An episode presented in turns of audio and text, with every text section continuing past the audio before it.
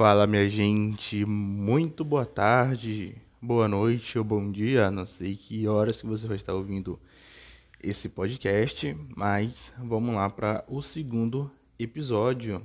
Agora eu vou fazer um episódio assim, gente, me apresentando para vocês, é claro, toda a minha história aqui, beleza? Para vocês ficarem atentos também do que eu, o que eu curto conversar, né? Interagir com, com a galera, com certeza.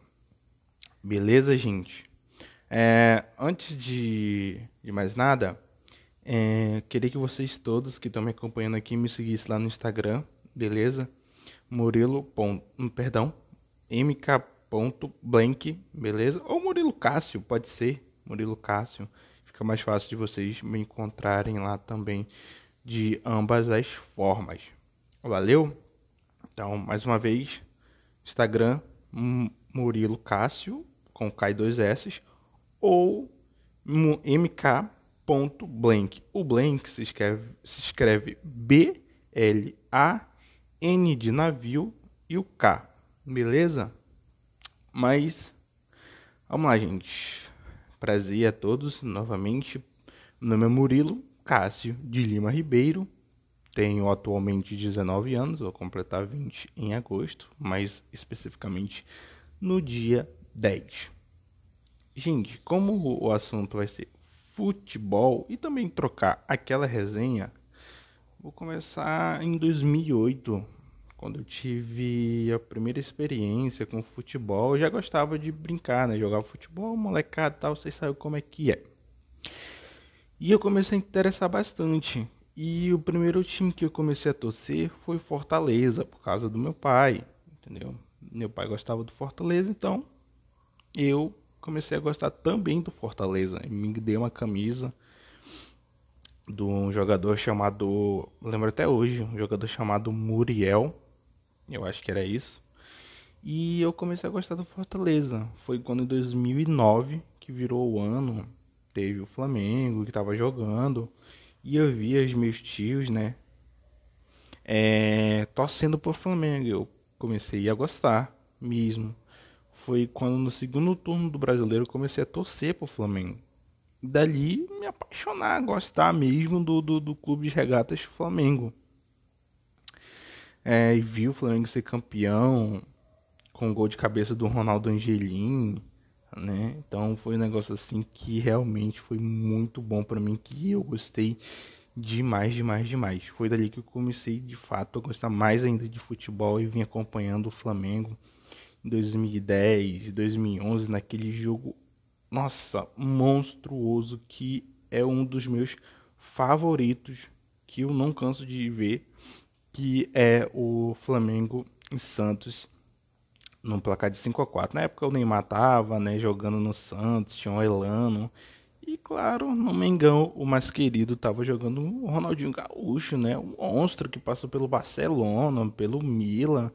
E os caramba, o cara era o brabo do futebol, entendeu? E gente, foi um negócio assim que foi muito bom, né? Em 2011 eu gostei demais de ver aquela aquela conquista, né? Do, do Flamengo. Então, em 2012 também já comecei a me, me, me antenar mais ainda. E também já entender mais também do, do futebol, né? É, quando veio o Eduardo Bandeira de Mello, o Flamengo estava muito quebrado naquela época. Né? Tava também com Wagner Love e teve que mandar alguns jogadores embora porque não tinha condições de pagar, porque eram muitas dívidas devido aos treinadores, os treinadores não, os presidentes anteriores que fizeram muita besteira, né? É, eu não vou falar aqui, não vou citar nomes porque pode gerar um, um, um problema. Então eu não, não quero isso para mim. Mas os presidentes do Flamengo 2012 para trás, né, prejudicaram muito o Flamengo, entendeu? E quando chegou Eduardo Bandeira de Mello, ele falou em entrevista que para ele ele estava sendo um desafio muito grande, né, ser presidente do Flamengo e estava tentando reverter aquilo porque ele já falou para a torcida, gente, não tem como contratar ninguém. Até porque estamos muito endividados e se a gente contratar a gente vai quebrar mais do que já estamos. Então a torcida apoiou, como eu também apoiei, e fomos para cima. Fomos campeão em 2013 da Copa do Brasil com o com o técnico Jaime de Almeida, né? Técnico Jaime de Almeida. E assim foi indo. Em 2014 campeão carioca, é, resultou quase numa uma segunda divisão em 2014. Em 2015 já foi um ano um pouco mais não tão comum assim, né? Aí teve a vitória do Vasco no Campeonato Carioca, né? Aí 2016 a gente já começou a se movimentar, né? O Flamengo começou a se movimentar trazendo as contratações, já veio com Diego, Mancoejo, é, Hever, é, também o Muralha, o goleiro. Então foi assim, o time foi se montando ali, aos pouquinhos, entendeu? Aí em 2017 já, já, já foi um time mais encorpado, né? Já chegou ali na, no G4, indo para Libertadores. E quando pisamos em 2018, né, com o time um pouquinho mais encorpado, é, conseguimos um pouquinho mais longe, mas com aquela mesma deficiência, chegar na Libertadores e cair sempre nas oitavas de final, sempre nas oitavas de final. Então era bem chato, poxa, a gente pegava, torcia pra caramba e tal, gritava, vibrava e não dava em nada, nunca dava em nada. Em 2017 o Botafogo nessa época fez até um, um campeonato muito bom, né, da Libertadores com, com Jair Ventura e o Flamengo, né, ficou para trás. Simplesmente ficou para trás. Méritos do Botafogo, tudo bem. É, quando chegou é, no final de 2018, novamente, foi toda aquela coisa, não conseguimos classificar, só paramos nas oitavas e novamente a história se repetiu, galera. Quando terminou o mandato né, do, do Eduardo Bandeira de Mello, antes de terminar, o vice-presidente do Flamengo, é, Ricardo Lomba, demitiu muita gente do Flamengo.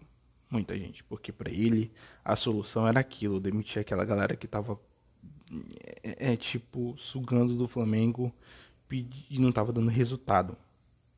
Né? Então, para ele, ele ia ter que demitir uma boa parte do pessoal para ocorrer realmente a mudança. Então ele mandou o diretor de futebol embora, mandou é, é, vice de marketing, vice de não sei o que, de um monte de coisa, um monte de coisa. Então, cara, eu para mim aquilo ali estava tava se realizando porque eu era uma pessoa que tocava naquela tecla para de fato é, é, mudar ter gente que vai embora, entendeu? Para ter uma diferença. Tem uma diferença no futebol porque não estava dando mais. Não estava dando mais. Diretor de futebol lá que contratava os jogadores, né? Só fazer besteira. Contratava ninguém que não dava certo Entendeu? Era só contratação furada. E a única que tinha que dado certo era o Diego, que era um baita de um jogador, um meio-campista, um monstro, que era do Santos. Então, sabe, um negócio assim de louco. Ele mandou todo mundo embora, gente. O Ricardo Lomba. Quando veio o ano de eleição, 2018, em dezembro, se não me engano foi em dezembro. Cara, teve é, quatro presidentes.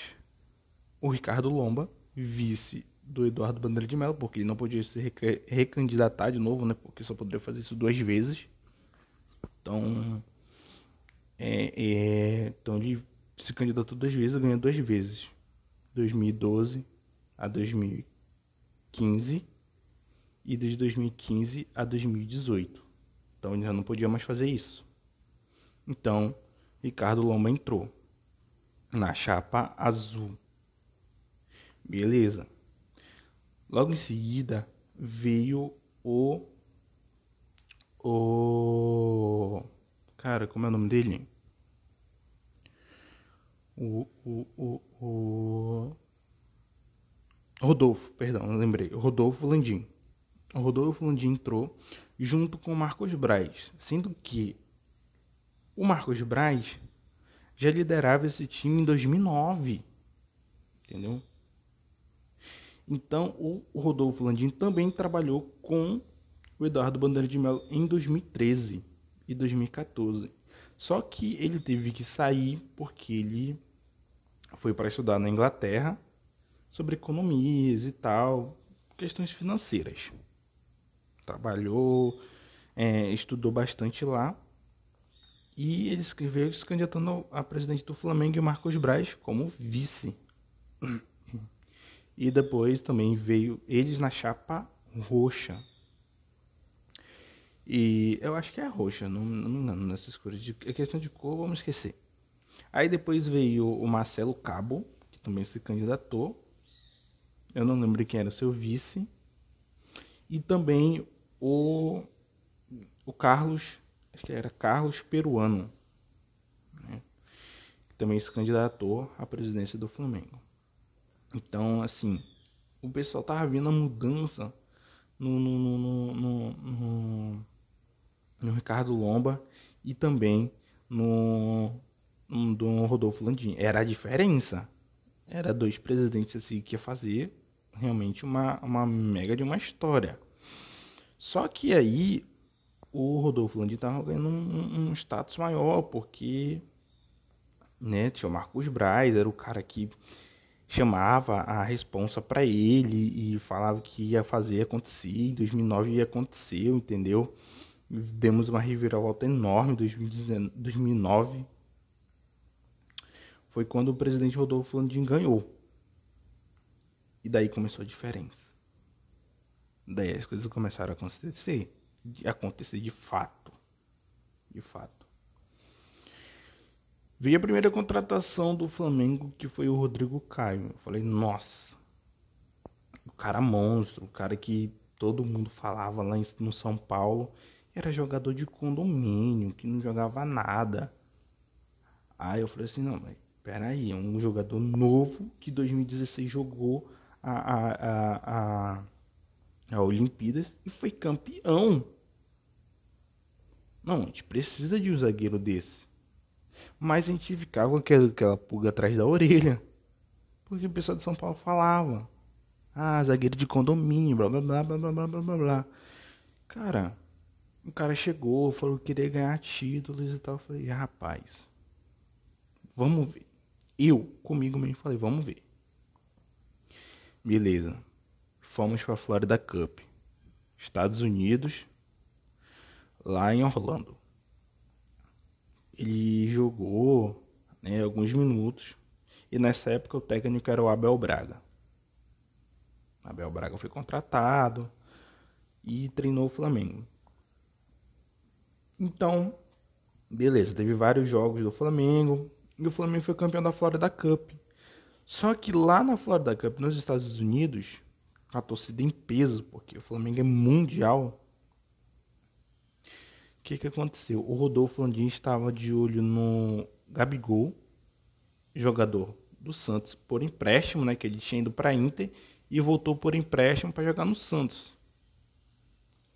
Beleza. O Flamengo conseguiu a contratação do Gabigol. E depois, uma contratação muito contestada pela parte do Cruzeiro, que não queria é, vender o jogador e o Flamengo queria o jogador porque realmente era um cara que fez um inferno na vida do Flamengo. A Copa do Brasil contra o Cruzeiro, ele e o Thiago Neves jogando um do outro. Cara, era um negócio assim absurdo que aquele cara jogava. E eu tô falando do Arrascaeta. O cara era monstro. Eu vi aquele maluco jogar e o Diego Alves fazer auto de defesa, mano, tentando deixar o cara passar. E o Flamengo pegava gol do cara. Nossa, ele jogava demais, era liso. Era aquele cara que pegava a bola de costas, girava e dava um passe, tipo, você poderia estar 3, 4 na frente dele, a bola passava assim, uma coisa absurda. Como que o cara faz aquilo? Eu não sabia. Então o Flamengo estava numa negociação bem acirrada e conseguiu contratar o jogador por 63 milhões de reais. A contratação até hoje mais cara que um time fez. Até hoje. Só ficando atrás do Carlitos Teves, que o Corinthians contratou, que foi 60, 60 milhões ou 61 milhões de reais. Muito dinheiro. Muito dinheiro. Logo em seguida veio o Paulo Mari. Isso já estava no Carioca. Daí eu vi vários jogos, Vinícius Júnior, Lucas Paquetá. Cara, era um time massa. Time massa, assim, de molecada com a galera mais experiente. Daí Vinícius Júnior foi embora, Paquetá também. Viseu. Então todos esses jogadores foram embora. Daí o Flamengo contratou Pablo Mari, zagueiraço. Quando veio também o Jorge Jesus. Realmente ninguém acreditava naquele técnico. Porque o Abel era um cara que deixava a maior contratação, a contratação mais cara que um time brasileiro já fez no banco, que era o Arrascaeta. Nunca tinha visto aquilo. Nunca tinha visto aquilo. Então era uma coisa assim absurda. Absurda. Era um jogador bom, versátil, que tinha um, um passe assim açucarado, refinado e um cara desse vai estar no banco? Não pode. E, né? Todo mundo aqui vai concordar que vai estar me ouvindo, que está me ouvindo, vai concordar comigo. Então eu ficava muito chateado. Não é possível que um cara desse vai jogar 63 milhões no lixo. No lixo. E ele foi mandado embora, o Abel Braga. Veio o Jorge Jesus. Quem é esse português? Cara, ninguém sabia quem era Jorge Jesus. O pessoal conhecia ele bem pouco, por causa que ele foi jogador de futebol e tal, assim, assim, assado. Normal. Beleza. Ele veio pro Flamengo. Chegou. E o Rafinha também veio. Em seguida veio o Rafinha. Cara, foi uma coisa assim que o time tava se, se, se formando esse negócio muito top. Muito louco. Tava ficando um time muito bom. Muito bom. E o time na época, até onde eu tô contando para vocês, era composto por Diego Alves, Rafinha, Rodrigo, Rodrigo Caio, Pablo Mari,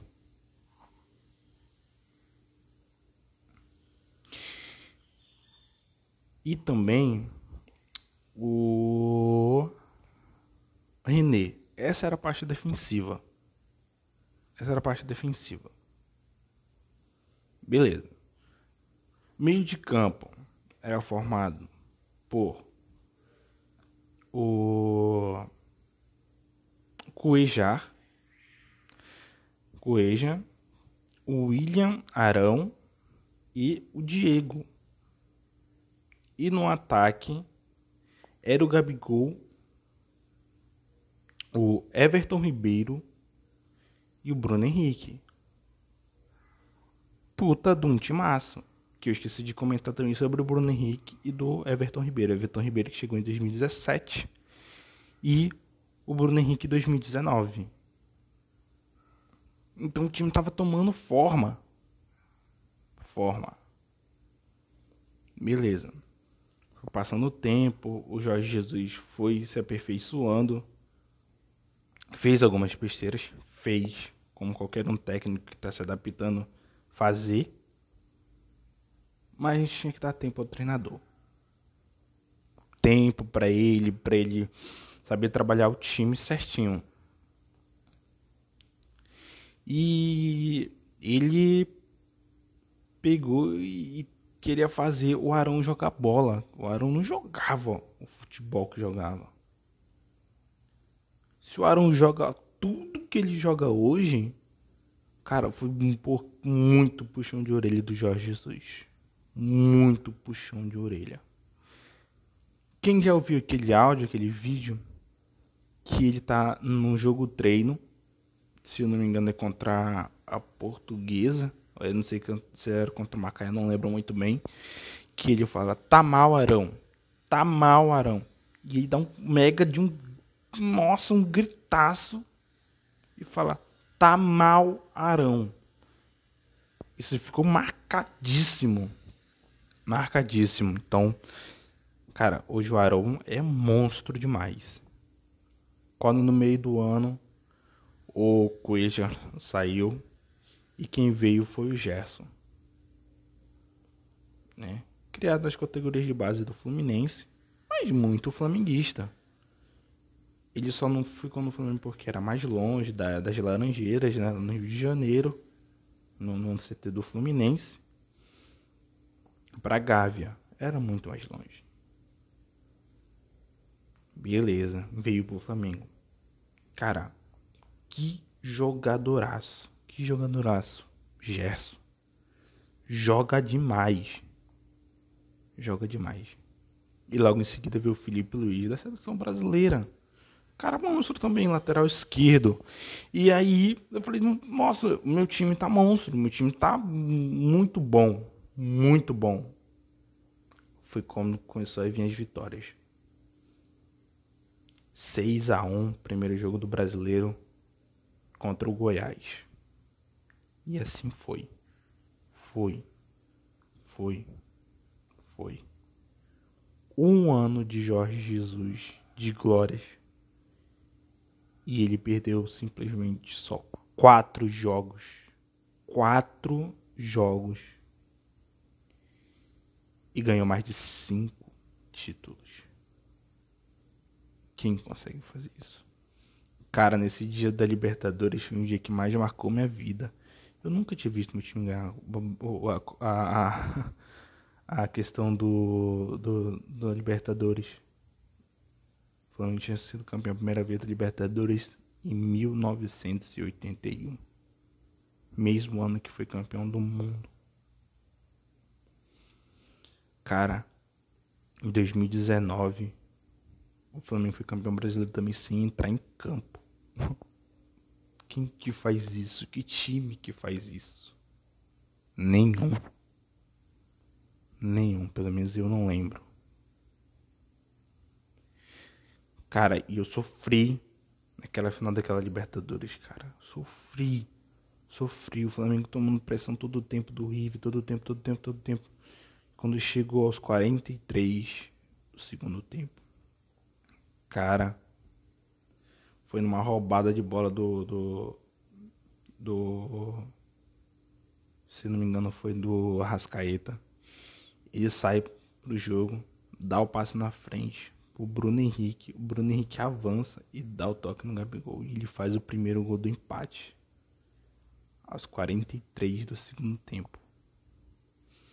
Cara, tava aí alguns amigos na casa do meu amigo. O Antônio, né? Salve pro Antônio aí.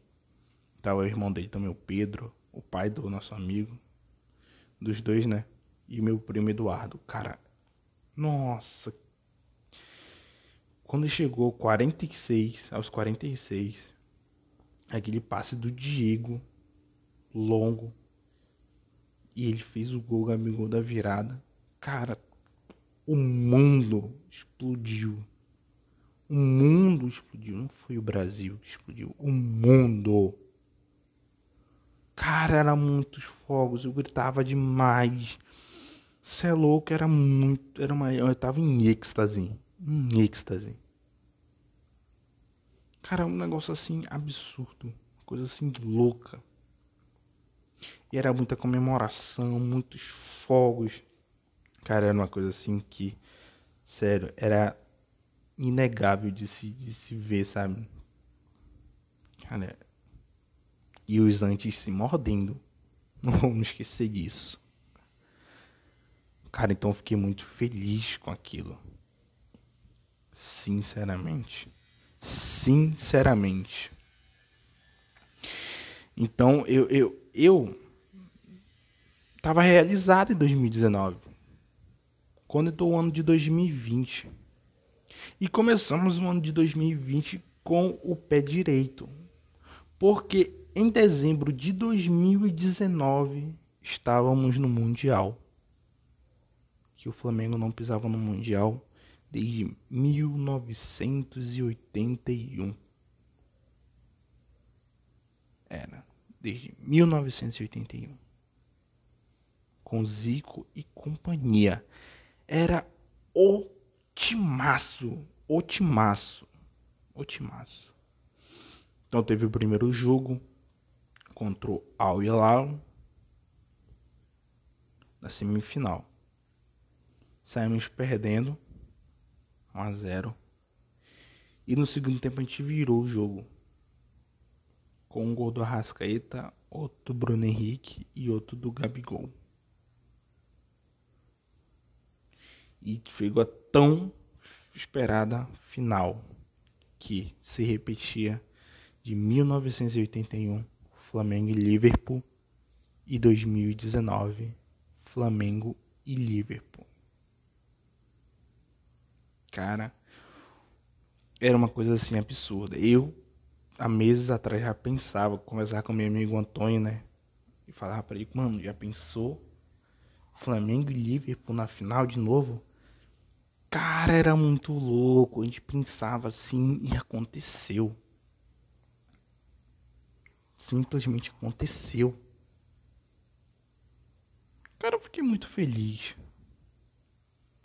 foi quando começou o jogo. Eu vou ser sincero para vocês, galera. Eu não sei se na cara era parecer jogo de Champions League. Cacete, que puta de um jogaço do caramba. Que jogaço, que jogaço, que jogaço. O Flamengo parecia que era um, um time da Europa batendo contra o Liverpool. Campeão da Champions, caramba. Porra, então, você via aquele negócio assim, mano, que isso? O que que tá acontecendo? O pessoal não sem entender nada. Sem entender nada. O Flamengo jogando muito. Muito. Tipo, era muito mesmo. Tipo, jogo com. Gente, eu não tô zoando. Era tipo estilo jogo europeu. Não foi à toa que o Flamengo não perdeu um jogo nos 90 minutos. O Flamengo só veio tomar o primeiro gol no primeiro tempo dos acréscimos. Se não me engano, foi aos 12 ou aos 15 do primeiro tempo. O time já estava cansado demais. Não tinha peças de reposição. E o Jorge Jesus fez uma cagada, né? Tirou Everton Ribeiro e Arrascaeta para colocar Vitinho. Entendeu? Diego. Então acabou complicando muito. E não deu pra gente virar. Mas mesmo assim, a gente ficou em segundo lugar. Enfrentando um time assim, batendo de frente. E os caras conseguindo fazer um gol. Apenas um gol. Na prorrogação. Enquanto na Champions os caras moía, passava por cima de todo mundo, era um goleado atrás de goleado, o Liverpool não perdoava ninguém. Aí vocês perguntam, nossa, então quer dizer que o Liverpool teve dó do Flamengo? Nada. Cara, era um time que jogava muito. Mas eles viam tanto o desempenho do Flamengo que os caras não se aguentavam e começavam a bater. Bater! Os caras não jogavam, os caras estavam batendo porque eles não conseguiam acompanhar os caras do Flamengo. Parecia que eles flutuavam. Então era uma coisa inédita para a galera que estava acompanhando. Entendeu? E para mim também. Que nunca tinha visto meu time ganhar. Cara, acabou o jogo, eu não fiquei triste. Eu soltei fogos porque realmente eu vi meu time chegar muito longe. Muito longe. Hoje, em qualquer canto que você vá, do Brasil, América do Sul, né, dos continentes, não importa qual for, você vai encontrar um flamenguista. Em todo canto, em todo canto, não importa. Não importa. Se você vai para Suriname, você encontra. Você encontra. É uma coisa assim absurda. Flamengo é muito grande. Flamengo é um mundial demais. Cara, eu fiquei muito feliz.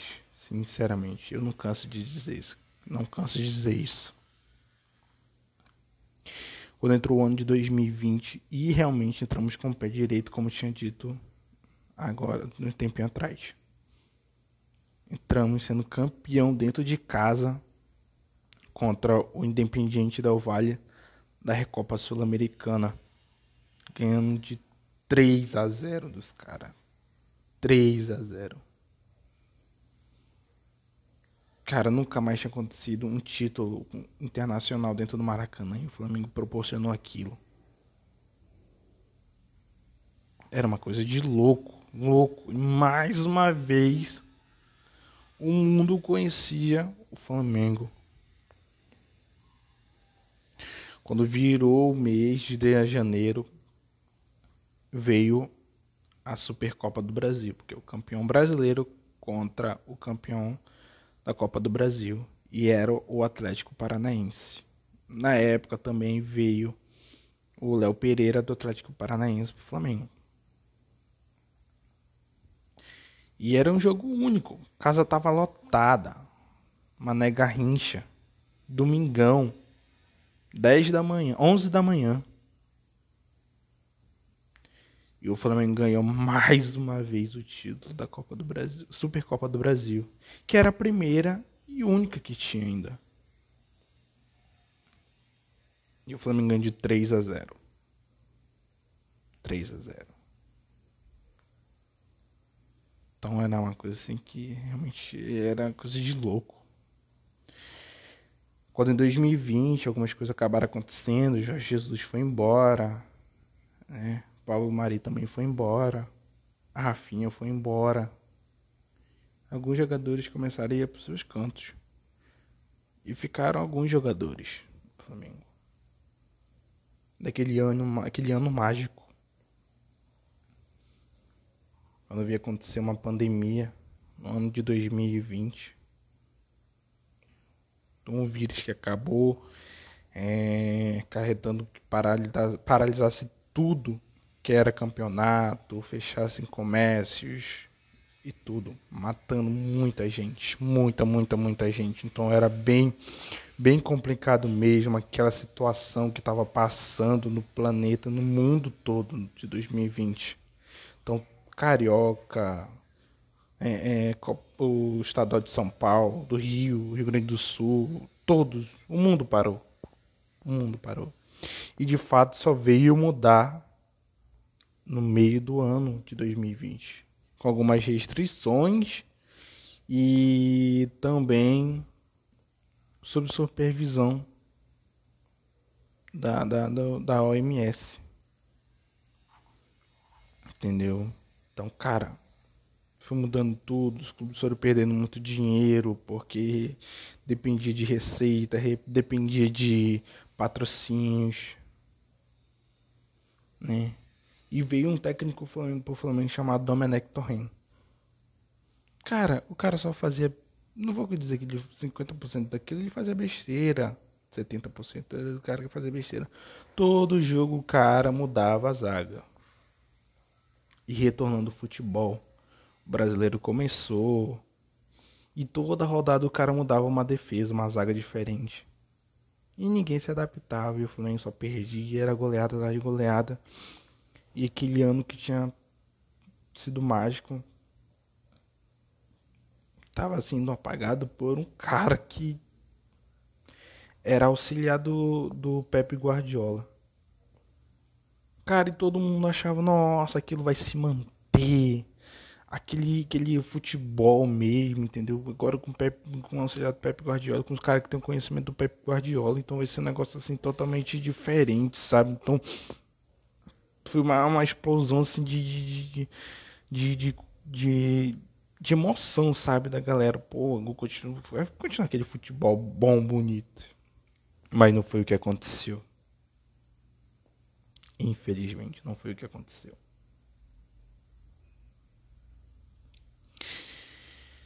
Cara, demorou muito tempo um cara desse ser demitido. Muito tempo. Porque o ano era um ano atípico, ninguém tinha dinheiro. E a multa recebida do cara era altíssima, de 12 milhões de reais. Então o Flamengo pagou uma quantia. Não sei se até, não sei se hoje vocês estão ouvindo esse, esse podcast, se ele ouviu, ele ouviu, né, a outra parte do dinheiro, porque realmente estamos em ano pandêmico, no ano de 2021. Quando veio o Rogério Ceni, um ídolo do São Paulo, um baita de um goleiro, campeão pelo São Paulo, Libertadores, Mundial, Brasileiro, Copa do Brasil. Então era um cara vitorioso, um cara copeiro, copeiro demais. Entendeu? E ele veio, tentou se adaptar ao Flamengo, fez algumas besteiras, como eu falei, como acontece com qualquer um técnico que está se adaptando a um novo time. E hoje, claro, ele continua fazendo besteira, então normal. mas ele viu dando mais tropeçadas assim, foi eliminado do, da Libertadores, da Copa do Brasil. Então, cara, ele foi marcado. Mas o peso das costas dele saiu quando começou a ganhar alguns jogos. E mais recente, ser campeão brasileiro. Que é um técnico conhecido por jogar, treinar times ditos pequenos. Ele era campeão, ele foi campeão pela Fortaleza por três anos treinou o Cruzeiro pouquíssimo tempo. O pessoal não respeitava ele porque isso, isso, aquilo. Eu tenho todo respeito ao profissional do Rogério Ceni, o Rogério Ceni. E hoje ele é campeão brasileiro pelo Flamengo, que é octacampeão brasileiro.